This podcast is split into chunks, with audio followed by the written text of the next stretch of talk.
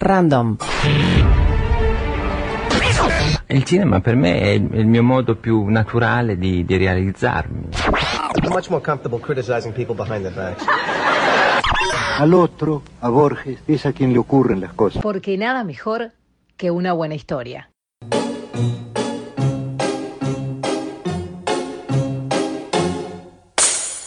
Historias Random Podcast por Bernardo Borkenstein.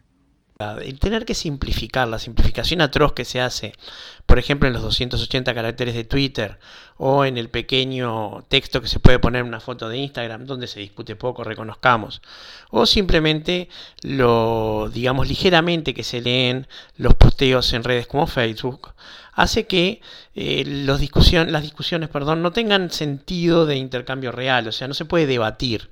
Un debate requiere, antes que nada, una condición de honestidad intelectual en las dos partes que permitan contraponer ante sí eh, argumentos nobles, o sea, que las dos personas hayan hecho una buena investigación, que tengan datos, sí, hay lugar, por supuesto, para la retórica y para el utilizar, si, acaso, incluso sofismas que permitan hacerle alguna zancadilla al rival, pero dentro de un espíritu agonal. Tiene que haber, por decirlo de alguna manera, buena leche y juego limpio. Si el juego se pone un poco brusco, bueno, dentro de ciertas reglas. Cuando lo único que hay son trampas y chicanas, lo que se tiene es una pelea y no un debate. Y en Internet se han descrito muchísimas, eh, se llaman leyes, pero no lo son, serían estas circunstancias en las cuales se puede ver por qué esto no es ni razonable ni deseable. Lo primero es que mucha gente tiende a pensar que eh, lo que sabe de un tema, estoy pensando en este momento en la pseudociencia, ¿verdad? Fundamentalmente lo que se está hablando del COVID-19, del tema de las vacunas, que lo poco que sabe porque vio cuatro videos de YouTube o porque leyó dos o tres artículos periodísticos, es algo que le permite confrontar ideas con un científico que está entrenado en el tema. Uno se pregunta, ¿para qué estudiar una carrera de ciencia si vale la pena mucho más mirar 5 o 6 videos de YouTube y listo, uno ya es un técnico, o perdón, un intelectual competente para discutir con cualquiera. La realidad es que esto solo pasa con ciertos aspectos de la ciencia. Nadie va a ser tan necio de, sin ser ingeniero civil, querer construir un puente atrás arriba de un río o de querer operar el cerebro de alguien sin ser neurocirujano. La pregunta es, ¿por qué algunas ciencias sí y otras no? ¿Por qué si nadie impostaría la competencia de un neurocirujano o de un ingeniero civil vial, si lo hacen con, por ejemplo, la de los inmunólogos, cuya tarea no es ni mucho menos este, de una complejidad inferior o de menor necesidad de estudio que las otras. De hecho, quizás sea igual o mayor que algunas de ellas. La realidad es que por alguna razón eh, los videos que explican cómo discutir, o sea, cómo, eh, digamos, sostener un argumento, son mucho más fáciles de aplicar que los que aplican, digamos, a cómo hacer cosas. Entonces es mucho más fácil disparatear sobre el COVID-19 que construir un puente o que construir cualquier cosa. Un flan, digamos por caso. Hacer es mucho más riesgoso y mucho más eh, complicado que hablar. Entonces la razón por la cual esta gente le pretende discutir a los que realmente saben es porque no tienen que hacer, sino que simplemente tienen que hablar. Esto eh, los pone en una directa oposición con la gente que tiene que gobernar, que en el acierto o en el error, nos guste o no lo que hacen, son las que tienen la obligación de tomar las decisiones. Entonces, elegir una vacuna como es el caso de Uruguay, tenemos al GACH que puede asesorar al gobierno, pasa por una decisión del gobierno. En lo bien o lo mal que lo haga, deberá ser resuelto en una posterior elección, de acuerdo a lo que la gente piense, si vale la pena renovarle la confianza al partido de gobierno o no. Pero el que toma decisiones no puede perder el tiempo escuchando a cualquiera que se crea que tiene un discurso válido. Esto quiere decir que nosotros pensemos que el discurso de la ciencia tiene eh, una total ausencia de contradicciones? Por supuesto que no. O que no existe una forma sana y racional de disentir con la ciencia, ni que hablar que no. Pero el tema es que para disentir con la ciencia hay que disentir desde la ciencia. Y estamos hablando de utilizar lo que se llaman hechos comprobados y no eh, opiniones. O sea, una opinión es algo que uno cree, pero simplemente está basado en, en, esa creencia y la justificación no tiene nada que ver con la empiria. Por supuesto que hay ciencias como la matemática que no se contrasta con la empiria, pero son ciencias analíticas y no fácticas. Eh, simplemente son especulativas en, un sentido nada peyorativo del término.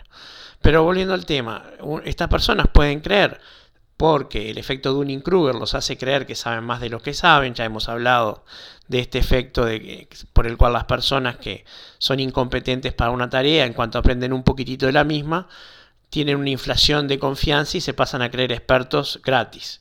Parafraseando al, al indio Solari y su redondito ricota, con ella soy rico gratis. Y como todo el mundo sabe, rico gratis no se puede ser. Y experto gratis tampoco. Se paga con esfuerzo. El tema es que esta gente que se cree por leer un artículo que podrá o no tener sentido y podrá o no decir la verdad, pero niega el discurso que ellos llaman oficial y por lo tanto soportan el de ellos, utilizan eh, a falta de una verdadera cantidad de información la intensidad, o sea, donde no hay ideas me pongo agresivo y violento, como ya hemos mencionado alguna vez que eh, hay muchos videos en el canal Sin TV de eh, el diputado César Vega llevándose por delante, intentando llevarse por delante a los periodistas, dada su falta de argumentos para sostener su postura antivacunas. Pero no todos son de esta postura. Hay sí argumentos razonables. El problema es que uno no puede perder el tiempo explicándole a alguien que eh, em, intenta demostrar que una persona no puede ser diagnosticada positiva con, este, con un método PCR por encima de 35 ciclos, digamos, una de las cosas que se ha dicho, cuando en realidad lo que se trata ahí no es, no es simplemente de, decir que esa persona está enferma, sino que esa persona tiene el virus. Uno puede discutir si, si esa cantidad de virus es mucha o poca, o si esa persona es infectable o no, pero la realidad es que tener un método muy sensible de detección es esencial. Lo que no se pueden es sacar conclusiones salvajes. Nadie dice que una persona que dio positivo está enferma. Lo que se dice es que dio positivo. El tema es que si uno empieza a sacar las conclusiones erróneas, todo lo que edifica sobre una conclusión falsa, que pasa a ser una premisa falsa, es lógicamente inválido para sacar deducciones. Pero bueno, esta gente evidentemente no usa la lógica. Lo que nos lleva a otro de los aforismos de Internet, llamado la ley de Benford, y que dice que la pasión que aparece en una discusión es inversamente proporcional a la cantidad de información real disponible. Y atendamos, información real, no sobre abundancia de opiniones y no pseudo información de medios que no están verificados. Por cierto, una digresión. Nadie dice que un artículo o, un, este, una, una, aserción que hoy se da por verdadera no pueda ser refutada mañana por la ciencia. Lo único que decimos es que no es lo mismo una gran cantidad de información que soporte una afirmación y un panel de expertos que lo ha convalidado, lo que se conoce como revisión por pares, que no tener ninguna de esas cosas y contraponer, por ejemplo, una entrada de blog, un artículo que se vio refrendado por pares y en medios oficiales y serios. El otro problema por el que no vale la pena discutir en las redes es que los trolls y los irracionales que se creen mesías, que por supuesto se autoperciben y se llaman a sí mismos como una minoría eh, inteligente o minoría pensante por oposición a los demás que son una mayoría no pensante. O sea, no hay una necesidad en esta asunción, no porque yo me sienta parte de una minoría pensante, tengo por qué creer que los demás no lo son. O sea, no serán minoría, pero pueden ser pensantes. No es la forma en la que esta gente encara la acepción. Y también se llaman los despiertos, ¿no? Instan a la gente a investigar y despertarse, despertarse de sueños de, de zombies, de esa realidad del velo de Maya que impide reconocer el mundo tal cual es, algo medio esotérico, pero eh, que se basa, es decir, investiguen en mirar un par de videos de YouTube y poca cosa más. Ese es el gran problema. Cuando nosotros contraponemos dos videos de YouTube contra toda la evidencia acumulada de la ciencia, no podemos llegar a mucho. Y vamos a conceder. Supongamos que sí tuvieran algo de evidencia acumulada. La ley de las proporciones va siempre en contra de ellos. Si ellos tienen uno, la ciencia oficial va a tener 10. Y si ellos tienen 1000, la ciencia oficial va a tener 400.000. Ellos dirán porque es oficial. Nosotros diremos que porque el sistema de la ciencia funciona. Si una investigación no tiene sentido, probablemente no consiga fondos. Algunas sí consiguen, vamos a tener que reconocer eso. Por algo están los premios Ig Nobel, que son los premios que se le dan a las investigaciones más absurdas, generalmente en temas como estudios de género y cosas por así por el estilo, que no solamente en ciencias duras también se han dado varias investigaciones ridículas. Estas cosas no prosperan y quedan en un solo trabajo que bueno, rápidamente es pasado al anecdótico de la inutilidad de algunas cosas. Pero volvemos al tema de los eh, motivos, de las razones por las cuales no vale la pena discutir en Internet. Y nos lleva a la última de las este, afirmaciones que se llaman leyes, pero que no lo son, insistimos, que es la de Wilcox y McCandlish, que establece que la probabilidad de éxito en cualquier intento de cambiar el asunto o la dirección de una discusión en un foro en línea es directamente proporcional a la calidad del contenido actual. Entonces vemos que la calidad de la información real o de la forma en que se está argumentando vuelve a ser esencial, vuelve a ser un tema vital para que se pueda, aunque sea, cambiar el tema. Ya sabemos que una persona terca es una persona que no puede cambiar de opinión y no quiere cambiar de tema. Y eso hace que se ensucie la cancha y que, como el troll siempre tiene más tiempo, recordemos, no valga la pena entrar en esas discusiones. Uno puede tener su opinión, uno puede intentar una argumentación, pero rápidamente cuando ve para el lado que corren las balas, lo mejor es hablar de fútbol o del clima y salir silbando bajito. De momento, eh, esta columna ha terminado y nos retiramos sintiendo un poco de pena, aunque pena por el demonio.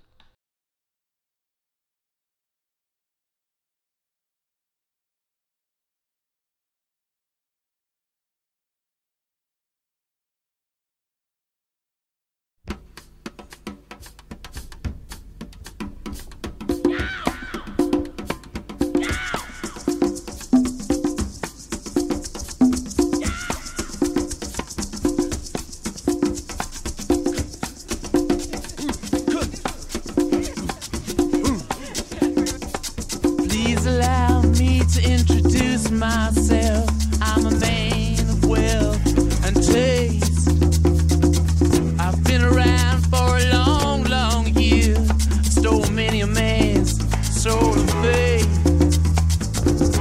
I was around when Jesus Christ had his moment of doubt and pain. Me damn sure the pilot washed his hands and sealed his face.